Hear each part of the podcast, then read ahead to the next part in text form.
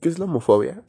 Es el término que se ha destinado para describir el rechazo, miedo, repudio, perjuicio o discriminación hacia mujeres u hombres que se reconocen a sí mismos como homosexuales. ¿Qué tipos de homofobia existen? Son tres los principales. Son homofobia personal, homofobia interpersonal y homofobia institucional.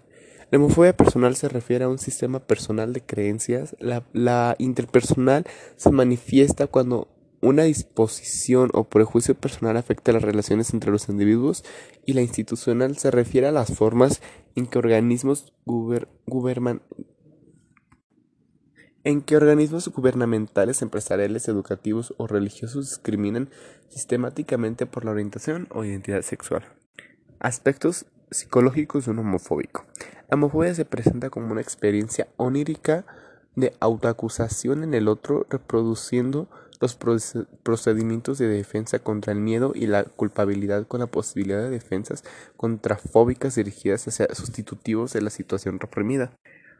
¿Por qué las personas practican la homofobia? Una de las cuestiones que llevan a alguien a volverse principalmente homofóbico es el sospechar que él mismo posee un potencial homosexual o porque ha tenido un acontecimiento que, que genera el rechazo hacia las personas homosexuales. Día Internacional contra la Homofobia. ¿Cuándo se, se festeja?